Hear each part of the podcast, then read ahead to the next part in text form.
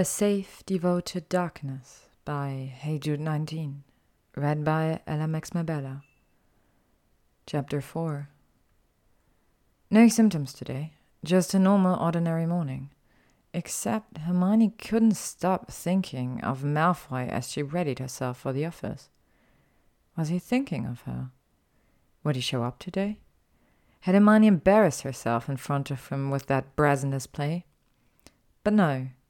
Reliable as ever, there he stood in the ministry atrium. Good morning. She gave an awkward bob of her head and averted her eyes.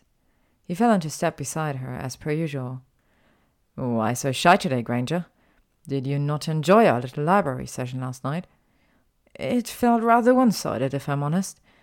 Can't very well give you everything you want so soon. Isn't it much more fun to let it build? I suppose, she mumbled. He stopped walking, and she quickened her pace out of mortification. Hey, hey, wait, Granger. He spoke softer now when he caught up again. You don't regret it, right? Where had that tone come from?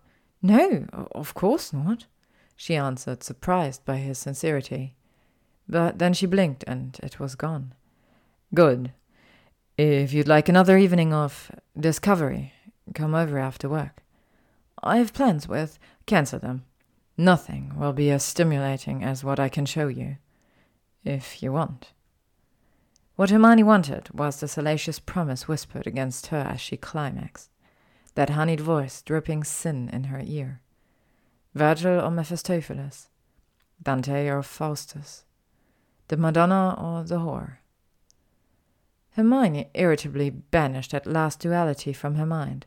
How awful to only think in such extremes. A middle ground always existed. Another evening of a Floo arrival to the library at Malfoy Manor her host dressed all in black again. Would you like something to drink? I'd like to keep a clear head. Are you so easily distracted from the task at hand? Hermione didn't dignify his question with an answer.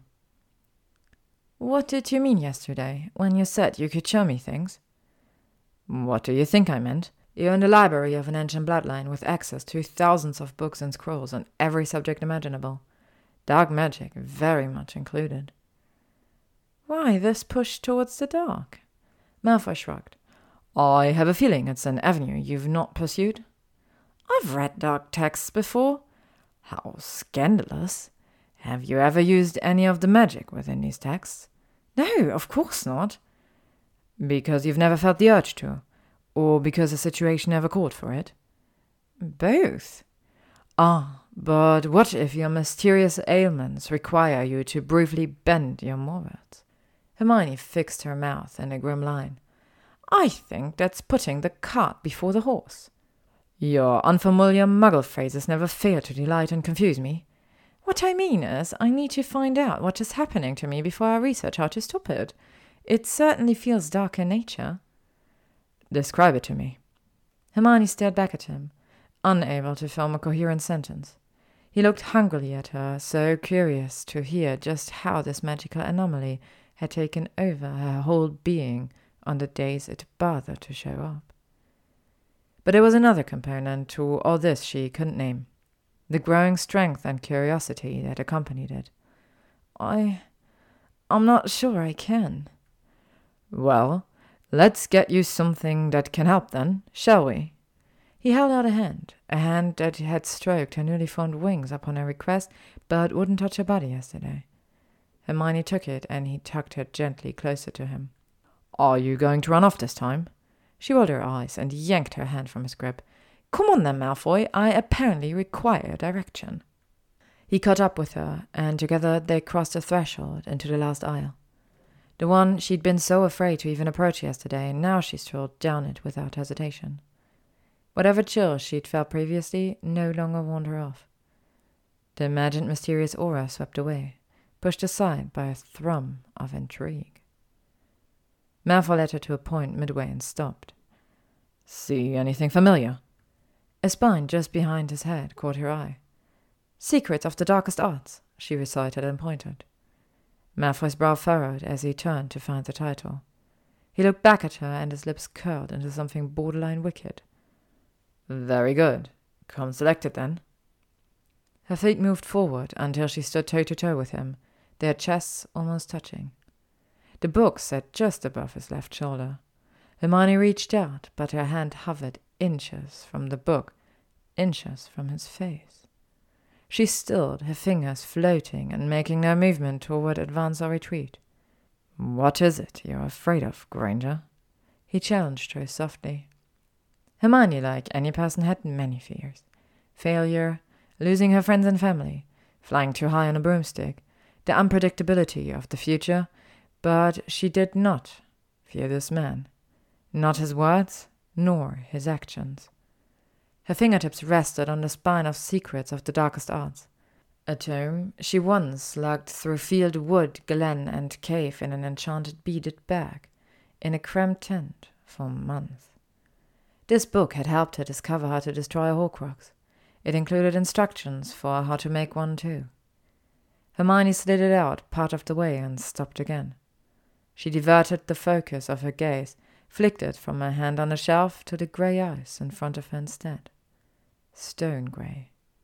Not a violent storm with lightning at the edges of tumultuous skies. nor turbulent waves reflecting dark clouds above. Not gleaming ice that could break into sharp, dangerous shards. Just a wall. Hermione trailed her fingers away from the book and dropped them to the back of his neck. Malfoy's eyes remained unchanged, but the bob of his throat betrayed him. I don't fear a single thing in front of me, Hermione whispered. She leaned up and pressed her lips to his. She half expected more resistance, a reticence to respond to her advances. His mouth neutral position lasted for a mere tenth of a second. His surrender lasted much longer. Her mouth had started to chase, and he returned the charge with an intensity that should have toppled her had she not anchored a grip in the hair at the nape of his neck. Determined to match this new unleashed ferocity, Hermione only clung harder and pushed her body against his, angling her head to allow him to taste more of her.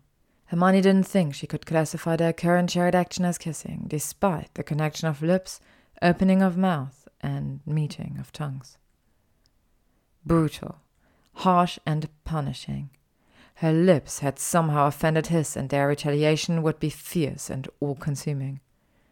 It felt of an insatiable hunger he denied even existed within him until this very moment, and now must feast upon her for as long as she allowed. Malfoy's arms stayed at his sides. She tried everything to have him rectify this, a deeper swirl of her tongue in his mouth a bunching of the fabric of his dress shirt with her other hand, a sinking of her body, pliant and willing, against the firm planes of his chest and abdomen. She could feel the hard outlines of his stiff cock and pressed her hips to his. And while his mouth answered her with vigor, his hands and hips stayed put. Malfoy kissed her as if this were her fault, when her grinding into him reached such a fever pitch that she moaned into his mouth, he pulled his head away. I knew that curious nature of yours would eventually win out, he boasted quietly.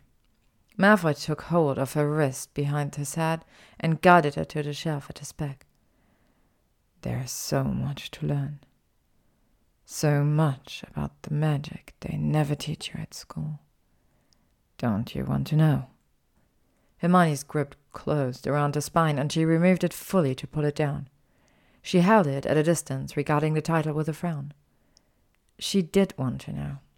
She wanted to know everything. But at what cost? Malfoy grabbed it from her hands and beckoned her to follow him out of the stacks. He took a seat at one of the high baked wooden chairs at the reading table. Why don't you come over here and read it with me? All right, he pushed his chair out, legs hip width apart, placing the book down in front of the other open seat. She dutifully followed, but took a slight detour.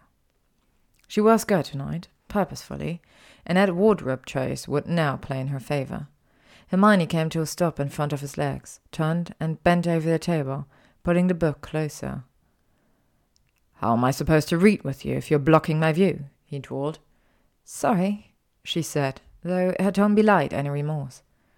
Hermione backed up and lowered herself to instead straddle on one of his thighs onto the solid, lean muscle of his quadriceps. Was it too much for you to get your own chair? I like sitting here, and you can see the pages now, can't you? Malfoy shifted forward, chin hovering above her shoulder. He swept her hair out of the way and rested his hands on either side of the book. Perfectly. Hermione flipped to the index and scanned the chapter titles. What does it say? he asked after a minute or so. I thought you said you could see perfectly. She slid her lower half forward, then back along his leg. What are you doing? Nothing, she replied with a grin he couldn't see, and kept repeating the gentle rocking motion. She took both his hands off the table and placed them on her knees. Malfoy flexed his hands, but did not move them. Hermione glided her hips back and forth, more insistently this time. He groaned and moved his hands to her waist, stilling her progress. We're supposed to be reading, Granger.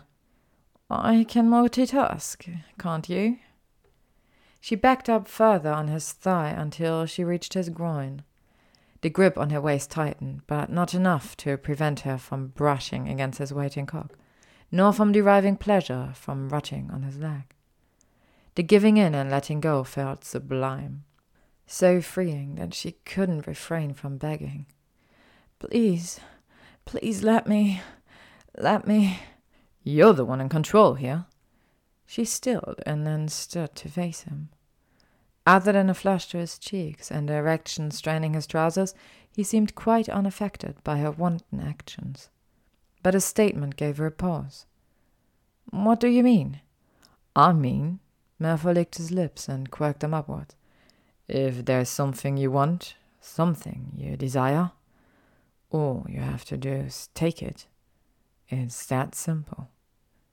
She lowered herself back onto his thigh, facing him this time. Perhaps I require a partner in this endeavor. Wet and aching between her legs, and wearing knickers that could be described as insubstantial at best, the thought of ruining the fabric of his trousers made her almost giddy. His eyes moved down her body and landed on the apex of her thighs, as she sought relief for this fire he'd initially ignited in her mind that had now spread to the rest of her. Malfoy closed his eyes, a resigned furrow to his brow and his hand slid from her waist to her backside. He cupped and kneaded, and now it became less about her initiative as he moved her body for her. Hermione clutched at his shoulders for support, letting him control the speed of her movements, setting a rapid, euphoric pace for her. Fuck, broke past his lips. You're so fucking tempting. You're feeling tempted by me? Malfoy stopped moving her, his eyes snapped open. No more lifeless walls of stone grey. Now she saw the sheen of liquid mercury, vicious and alive. It could pour down her throat and poison her. More than you could ever know. He kissed her this time. It had the same fervency as their previous snuggling against the bookshelf. Malfoy apparently did not know the meaning of gentle when it came to kissing. He set a brutal pace once again, stealing the breath from her, and Hermione had no more patience for the lean muscle of his leg. She quickly shifted and threw her legs across his laps to straddle him, grinding down on him. In this position gave her the benefit of his cock, and finally feeling him meet her frantic movements in turn. The full surrender she'd craved from him from the start. As it had previously, a moan into his open mouth caused him to separate their lips again. The book, we should, you should. She stopped moving this time, annoyed at his insistence to divert their attention elsewhere. I didn't have anything happen to me this morning. So you think your problem has just disappeared?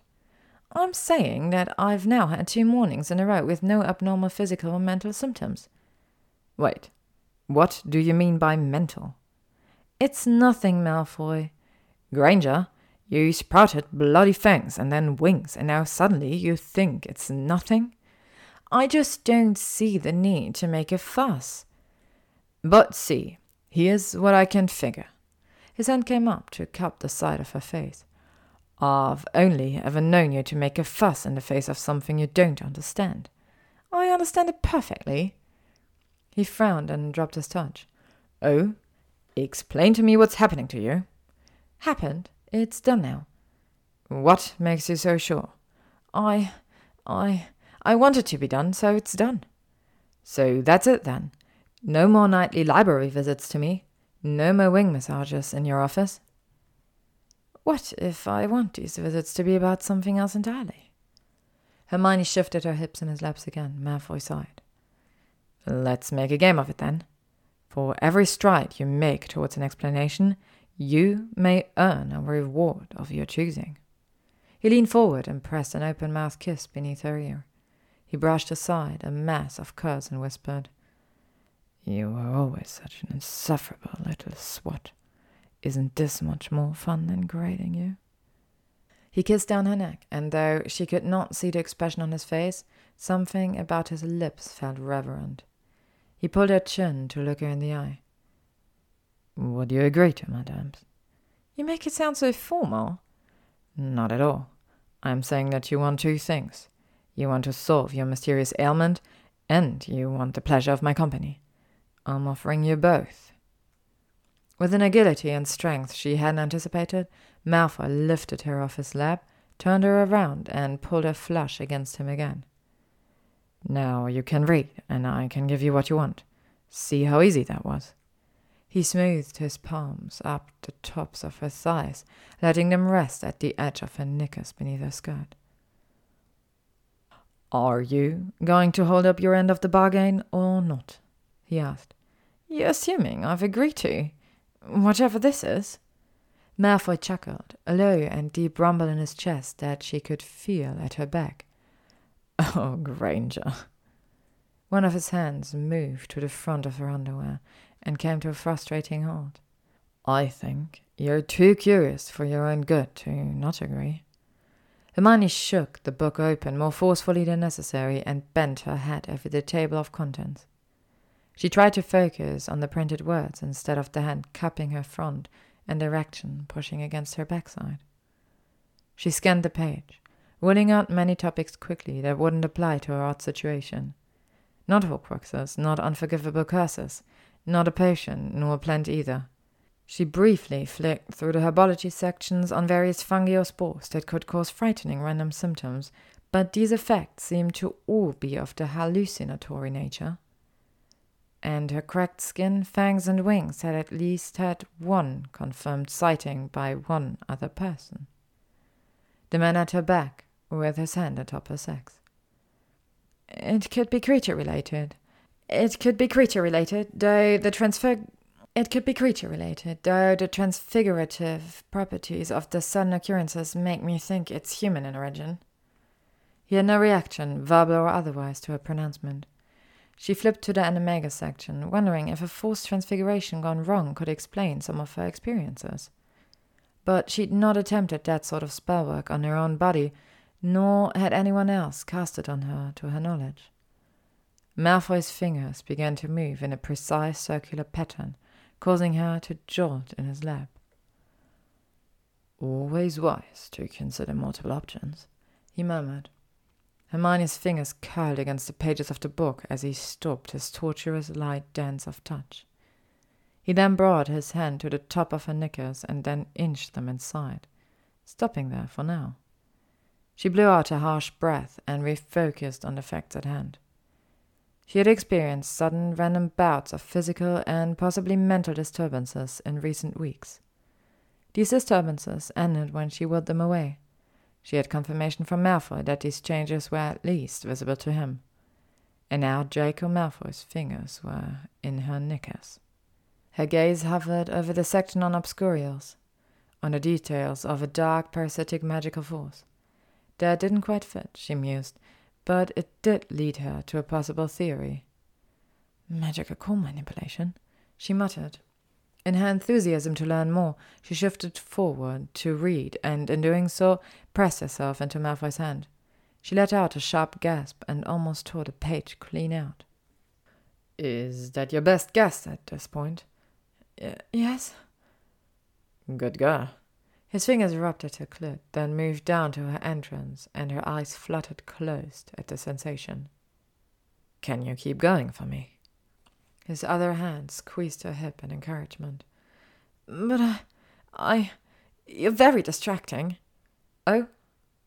Did you want me to stop? No. Did she need to say it so desperately?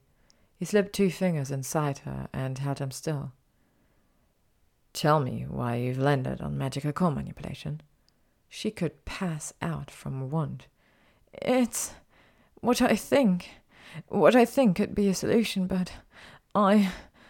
I. He pushed his fingers deeper. The almost bruising hold on her hip warned her not to move. But you've not yet discovered the true origin of your plight, he offered. Exactly. But I think if I go back to the section on controlling magical outbursts, I could form a better theory. Hermione half turned her head, looking back at him out of the corner of her eye. Malfoy chuckled and doled out her reward for progress. In and out, in and out. A press of his thumb on her clit. In and out, in and out. He even let her rock hips back and forth in time with his ministration. Turn to the proper page, he ordered. If I if I do, will you will you go faster? If that is what you want. Her clumsy fingers scrabbled at the book, furiously flipping through pages until she reached the correct section. Descriptions of how an overload of magical power could be detrimental to a witch or wizard blurred across her vision. Because Malfoy kept his word. Her hands balled into fists atop the table, and she gave up on reading comprehension. She kept anticipating a sudden end to it all. At any moment, Malfoy could decide she'd had quite enough of his fingers bringing her off and leave her gasping, frustrated, and delirious enough to beg him to continue. Instead, he let her come without any further resistance, demands, or quips. When her quivering and clenching subsided, she watched his fingers coated in her slick trail out from under her skirt. What about you? she asked breathlessly, but he didn't answer. Hermione stood and smoothed down her clothing. Turning around, she awaited his next move. Just how would Malfoy escalate things next? Oh, you know me, Granger. He stuck his fingers in his mouth and licked them clean. I always get what I want. Eventually. What do you want? To help you, of course. Tell me more about this magical core manipulation. I think I've had enough research for tonight. And since I've not had anything happen since the wings, I don't see the need to continue. She nodded tentatively at the Bosch below his belt line. Are you sure I can't? Go home, Granger. You look knackered. I'll see you tomorrow. You know I'll be. Hermione paid the price for her foolish arrogance the very next morning. Instead of waking up and reminiscing about Malfoy making her come so hard she'd been rendered temporarily illiterate, another situation required her attention. She stayed completely still, immobile beneath her covers. Another presence in her room caused a chain of reaction of fear paralysis. Her heartbeat sounded louder than her breathing. If she didn't move, if she didn't make a sound, maybe it would just go away. She didn't want to disturb the thing at the end of her bed. It peered over the edge at her. Was it only that height, or had it crouched down to stay partially hidden? It was a shape her brain couldn't rationalize. Hermione couldn't name it. Just a thing staring back with bulbous eyes and creeping hands resting on the mattress. The sinister invader had Hermione in its thrall. Should she reach for a wand? Yeah, for how? Turn on the lights. What was the best way to banish such darkness? What do you want? she cried. It had a mouth now, she saw. It smiled wide and exposed two rows of sharpened teeth. The clear implication to frighten her angered Hermione. You shouldn't be here. Get out! The thing vanished. But her morning woes were not over. Now came a pain in her abdomen, a clenching of her gut muscles so strong she half expected another pair of hands there, reaching into her innards with an unrelenting grip that twisted and pulled and yanked. Hermione rolled onto her stomach, her hands grappling with these sheets beneath her body. Reaching for something, anything to brace herself felt logical, but the instinct made no sense at all. What would holding tight to a flimsy handful of cotton do for the tactile trauma occurring inside her? She could throw up for how it hurt, but knew emptying her stomach would do absolutely no good. She tried curling up, she tried straightening out, she tried thrashing her limbs, legs kicking in a futile effort to have her body focus on any other part of her. Hermione gave up, holding herself around the middle and grabbed at her handstand. agony to move, torture to remain still. Sprawling outward, but then snapping back to its localized home, the torture in her gut taunted her. It expanded as if it were trying to dissipate, spread itself along the rest of her, conquering her, but also lightening the load for her midsection. The rest of her could pull its weight, could share this burden, but just as this pain seemed on the cusp of doing something other than an incessant throbbing. It doubled back. Hermione clutched her hands to her skin, but nothing her own touch could do would stem this onslaught. She remembered the feel of another's hand on her, but attempting to bury herself in pleasant thoughts of scorching touches still did nothing. She remembered what she'd read just last night in the secrets of the darkest arts on magical core manipulation. Her brain clung to the information like a life raft, and she visualized the black and white text before her. The pain receded inward and turned into something else, something tangible, something she could, if she could just summon the strength she could. Tempting as it was to chase this new sensation, it gave her just enough clarity to remember how to put a stop to everything happening. I don't want to feel like this anymore. The pain stopped. The strength surge stopped too. Hermione unfurled her sweat drenched frame and caught her breath. Tears from the riveting her body had just taken became tears of frustration. Frustration at her naivete, her hubris, and her lust addled mind from last night. If she'd spent half as much time searching for an answer as she had trying to seduce Malfoy, she wouldn't be in this position. But how exactly did he benefit from her situation? What did he actually want from her? Hermione didn't believe for a minute that his motives were entirely altruistic, despite his claim to the contrary. Inexplicably, a familiar saying floated across her mind hook, line, and sinker. Malfoy waited her in the atrium. For some reason, she thought he'd be waiting closer, perhaps right by the Floo she exited. But like a player taking his stage cue and following it to the letter, he stood across the floor, as he did every other morning. Granger, you're looking well. I was wrong. About? Something happened. I felt it was some of the worst pain I've ever felt, but on the heels of it. She trailed off and met his stare. Excitable eyes today. She'd said something that inherently pleased him. What else did you feel, Granger? Hermione couldn't help the nervous swallow this time. Power. She cancelled dinner with her parents and promised to make it up to them the following week. The urge to seek out St. Mungo's advice dwindled to nothing but a fleeting thought before she left for Malfoy Manor instead. What could she say to a healer that didn't sound insane? I experienced a random bout of excruciating pain and a staring contest with a mysterious creature, but I've willed it away. Better to be a bit more discreet for now. Everything waited on her. Malfoy in his dark clothes in his dark home, a dark text open on the table.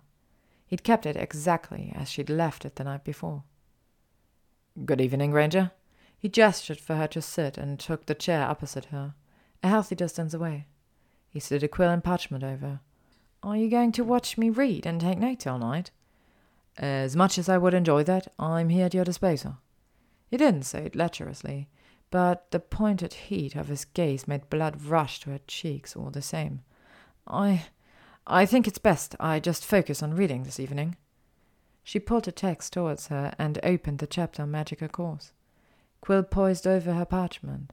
Hermione jotted down her known list of symptoms from the past few weeks. I'm happy to be of service in other ways. Malfoy spoke up after a few silent minutes. Perhaps a sounding board, if you like. Did you study up before I got here? No, I dare not attempt to out bookworm the bookworm. But it has occurred to me that you are looking at this all wrong. How so? You keep referring to it as a problem. Because that is what it is. No, this is a gift, an opportunity. Going through painful random transformations with no logical explanation is a gift? She dismissed him with a scoff and bent her head over the book again. I think you agree with me, he murmured confidently. You don't even know me, Malfoy, she spat. Oh, on the contrary, Granger, I know you quite well. Her face flushed at the implication. I know you like a challenge, he continued. You thrive on it. So ask yourself this why did you come to me for help? You offered, and you were the only one who could see my physical symptoms. That may be so, but you have other options. Options that aren't me and my nefarious library. Give me your best guess, then, since you apparently know me so well. Malfoy got up from his chair and circled behind her. Then he loomed over her and put his large palms beside hers on the table. You could have gone to a colleague at the ministry, he said in a hushed tone. You could have gone to St. Mungo's, but you're too proud for that. And there's still the biggest reason of all that you've not acknowledged to yourself. And what is that? He bent down next to her ear. You're bored. You're bored of your neat little life with your safe, dull ministry job and your same old weekly routine with your friends. Safe, boring, and very much not you. She could be offended. She should call him rude and presumptuous, and Hermione should not want to tell him that he was right, nor give in to the urge to turn her face and capture his lips. He continued in his low voiced pitch. And now you've been given this opportunity to push the limits of your magic. You, Granger, you said you felt that raw power. Imagine what you could do with it instead of dismissing it. His hands slid atop of hers, then trailed up her arms, coming to rest on her shoulders. The sweeping touch ignited a lust and determination in equal measure. His thumbs drew light circles on the tops of her shoulders, lulling her body into a comforting compliance. She drew the book closer and read the chapter introduction for magical core manipulation. If what the book said was true, Hermione could tap into her natural power source. All witches and wizards had this ability. It explained accidental bouts of magic during times of distress or in children without wands. Those more tuned to their core could easily master both wandless and nonverbal spells. She flipped the pages, eager to learn more about unstable magical cores. If her magic was acting out, perhaps she was too stressed from work recently, not sleeping enough. Except the book did not entail how to rebalance an unstable magical core. No, secrets of the darkest arts could tell Hermione how to master it without a wand. That she could manipulate her powers in such a way that they'd be unmatched. The wand or any conduit dampened the effects of curses according to this text. Those seeking to enhance their power could pursue this path instead. It extinguished the need for occlumency legilimency, or unforgivables. All manner of magic were at the disposal of the witch or wizard strong enough to survive the attempt of harnessing raw abilities from within. But it could do good too, Hermione argued to herself. It could be used for all manner of healing purposes. Find anything of interest? prompted Malfoy. His touch hadn't left her shoulders the entire time. If my magical core has become unstable, I need to find a way to regain control, summarized Hermione. And is that all you want? Just control? She bristled at the implication. Despite what this book suggests, I think the wisest course is to try and stabilize my magic. Nothing more. I think that should suffice for now. Malfoy dropped his hands and returned to his chair. Hermione picked up the quill and prepared to jot down instructions for controlling her magic. But as she'd resisted the suggestion to wield her curl, so the book now resisted her. The page wouldn't turn past the chapter introduction. Her hand scrabbled at the page, but it felt like an invisible barrier kept her from moving onward. She could move no further than the first few pages she'd already read. Malfoy sat silently, staring into the fire, seeming unaware of her growing distress. Hermione tried to stay calm and flipped back to the beginning of the section. She reread these words, noted down some observations, then once again attempted to progress in the text. It still resisted. Swallowing her panic, she sat down the quill and decided going home would be best for now. I've finished for the evening, she announced. Malfoy nodded and stood to escort her to the Floo. Thank you, she said. More research for you tomorrow night? Possibly, or perhaps some practical application of theory. I look forward to it. She moved closer, and he again made no sign of encouragement. Hermione frowned up into his neutral face. Have I terribly misread things? What do you mean? She flicked her gaze to the floor, embarrassed. Never mind. I've made my interest clear. I won't be coming by tomorrow, as you can't seem bothered to.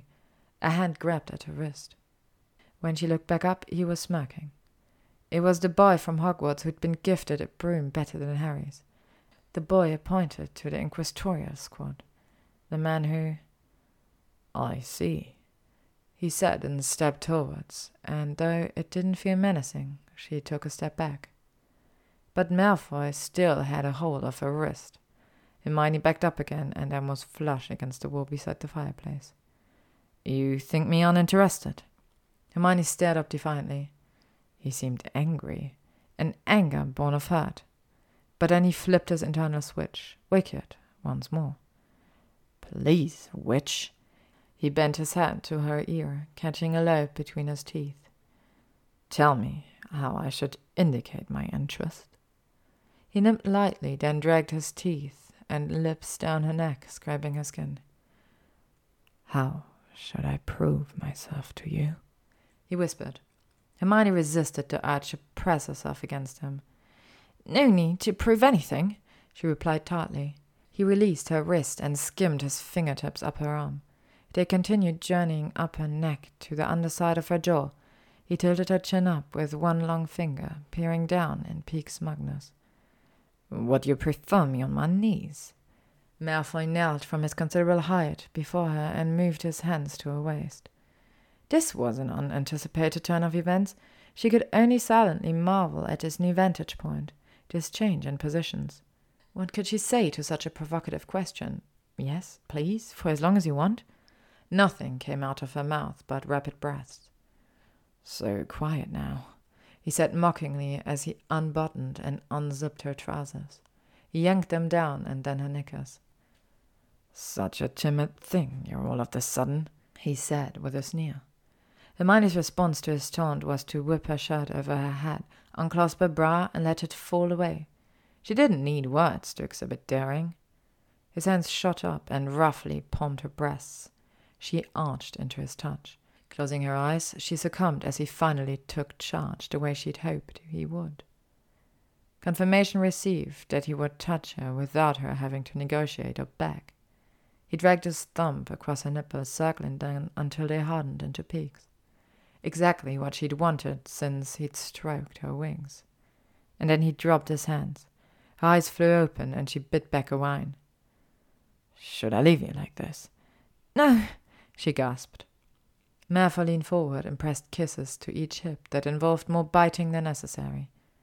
When his mouth moved to her abdomen and began a trail south, she released an involuntary whimper. His eyes snapped to hers. Do you want this? Yes. Then be a good girl and come for me. His mouth on her cunt was as relentless as when they kissed last night. His tongue was a crime wicked beyond reason, and it erased all thoughts from her mind as her Hermione sunk into the sensory experience with everything she had. His physical handling and tasting of her was so aggressively in opposition to the careful way he spoke to her in the mornings. Malfoy may have prostrated before her, but she was at the mercy of his mouth and fingers. Hermione hadn't touched much of him during these encounters, but he could hardly stop her now. She buried her hands in his fine white blonde hair. The walls scraped her back, and she did not care. He was fully clothed, and she was naked in a library of a man she hardly knew, and she did not care. It was only him, him, him. Malfoy! She hadn't meant to say a thing aloud, but intense pleasure had skated up her spine, a quick, surprising slither of euphoria. As she cried out his surname, his hands dug painfully into her hips, so hard his nails pierced her. Her legs shook, and he kept on licking and kissing her through it. Benevolent generosity in ensuring she felt every bit of her orgasm before he removed his mouth. He rested his forehead against her stomach, and she could hear him catch his breath, feel the warm puffs of air on her skin. She released her grip on his hair, letting the strands slip through her fingers. He sat back on his haunches and leered up at her. Satisfied? Very, but you.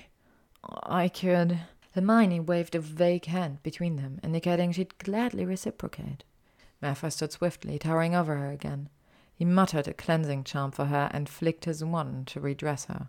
The sudden switch from nude to clothed made her skin itch. She rubbed up and down her arms, feeling off kilter again. He never answered her question, and she sensed the dismissal in his lack of response. I can come by tomorrow night?